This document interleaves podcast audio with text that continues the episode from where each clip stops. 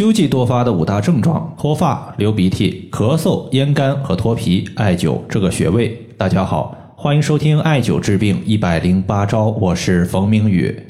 今天呢，看到一位学员，他说自己的女儿今年十三岁，进入秋季之后，她的脱发情况明显增多，稍微洗一次头就能脱头发一把。像这种季节性脱发该怎么办？今天呢，咱们就针对秋季多发的五大症状，包括脱发、流鼻涕、咳嗽、咽干以及手掌脱皮的情况，和大家简单的说一说。在说这个问题之前呢，大家要注意，秋季最典型的就是燥邪比较多，而燥邪容易损伤我们身体的阴液，所以秋季的养生，我们一定是以吃一些白色的润燥的食物为主，比如说像秋梨、百合、银耳等等。另外呢，一些容易辛辣上火的食物，大家呢尽量少吃一些，比如说火锅、辣椒这些情况。另外呢，咱们接下来就言归正传，来说一说秋季多发的五大症状。第一个，咱们要说的是秋季的脱发情况。大家会发现，一到秋季脱发明显增多，这个情况呢和时间有关系，我们呢也称之为季节性脱发。有道是春生夏长，秋收冬藏。春季万物生发，河边的小树也抽出了嫩绿的新芽儿。到了秋季，万物凋零，树叶都脱落了，是不是很像我们秋季脱发的情况呢？秋季呢，它也是我们收获的季节，粮食开始归仓，为了过冬储存我们的粮食。人体也是一样的，秋季人体的气血开始内敛，为冬季的收藏做准备。如果我们身体的气血不足，那么冬季它就没有可以收藏的气血。这时候，秋季的气血开始内敛之后，外在的皮肤和毛发，它得到的气血滋养就会比较少。头发缺少了气血的滋养，就容易出现脱落、干枯和分叉。我记得在去年的时候，有一个姓杨的女孩子，十五岁，上初三，也是到了秋季脱发就特别厉害，持续了有三年多的时间。当时呢，她的母亲找到我说，想要调节孩子脱发的情况。后来呢，我一看孩子的舌头，发现呢舌头白腻，齿痕特别严重，整体舌苔呢不是啊，整体的一个舌头偏白，说明他的气血比较亏虚，齿痕严重，说明他的一个湿气重，有痰湿。后来呢，在和他的家长交流的过程中，他的家长说小孩子呀特别喜欢吃甜食，从小就喜欢。后来呢，我给他的母亲三个建议，第一就是甜食避免，因为甜食它容易损伤脾胃。会使我们脾胃生化气血的能力下降，导致气血亏虚。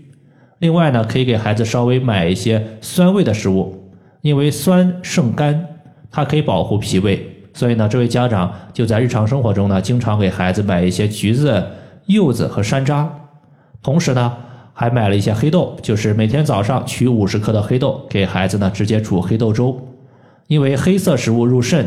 常吃黑豆，它可以补肾精，有乌发、防止脱发的效果。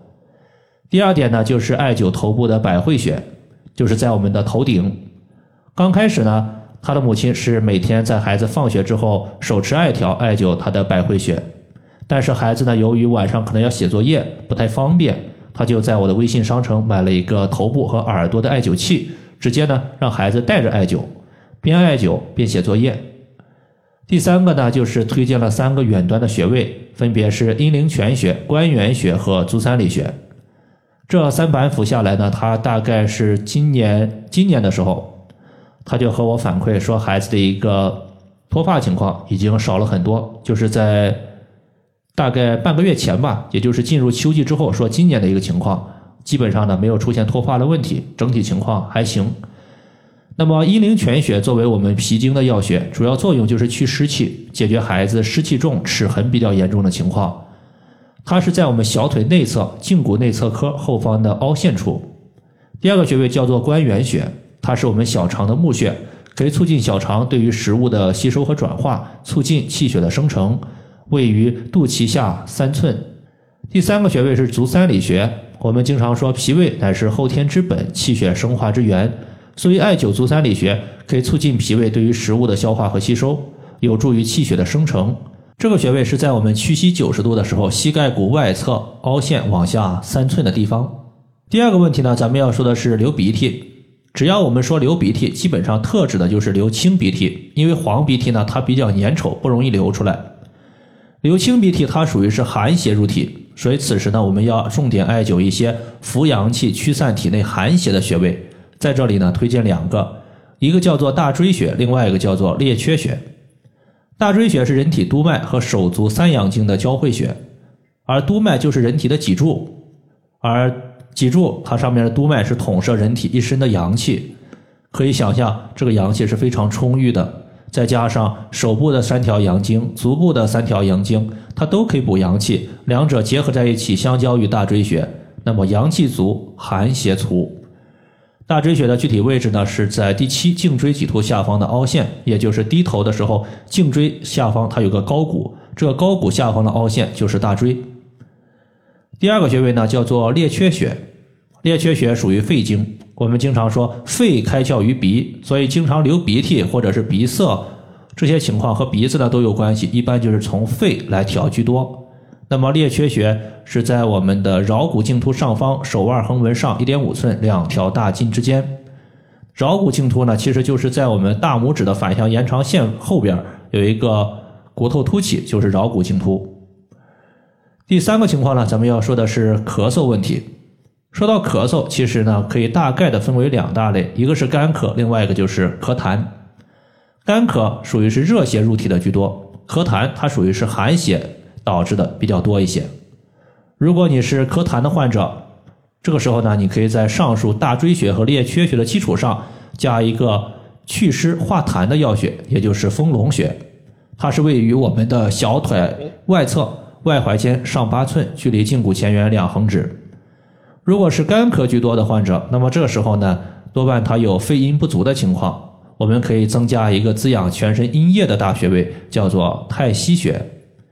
因为肾五行属水，太溪穴是我们肾经的原穴，有滋补肾阴的效果。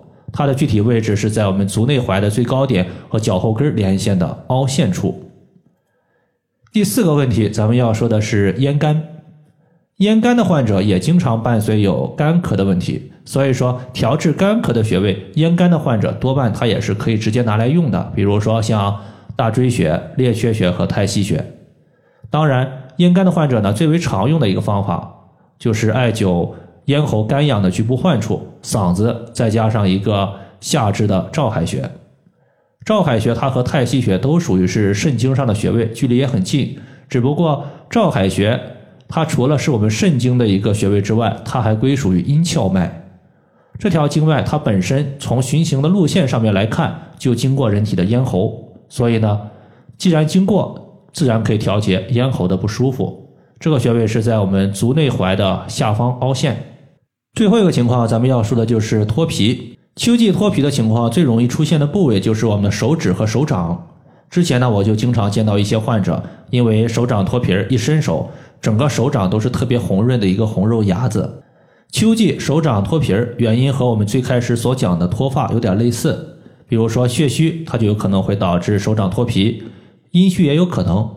所以说脱皮它所牵涉到的可能性比较多，我们需要辨证论治。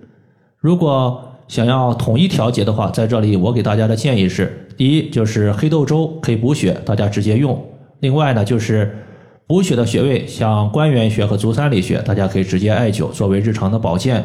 另外，如果经常出现脾气大、便秘的情况，我们需要清热，在这里呢可以拍打一下曲池穴，予以降火。那么最关键呢，就是我们手掌的一个脱皮部位。一般来讲，比较简单的一个方法就是你拿一些蒜，把它用蒜汁擦拭我们的一个脱皮部位，然后的话重点艾灸局部患处二十到三十分钟以上。这种艾灸呢，我们一定是手持艾条艾灸，以手持石墨艾条艾灸为最佳。曲池穴它所在的位置是，当我们曲肘成四十五度的时候，就是极限曲肘，然后在肘关节的外侧有一条横纹，叫做肘横纹。肘横纹的尽头处就是我们的曲池。以上就是我们今天针对秋季多发的五大症状，它的调节方法就和大家分享这么多。如果大家还有所不明白的，可以在节目下方和我留言，或者是关注我的公众账号“冯明宇艾灸”。姓冯的冯，名字的名，下雨的雨。感谢大家的收听，我们下期节目再见。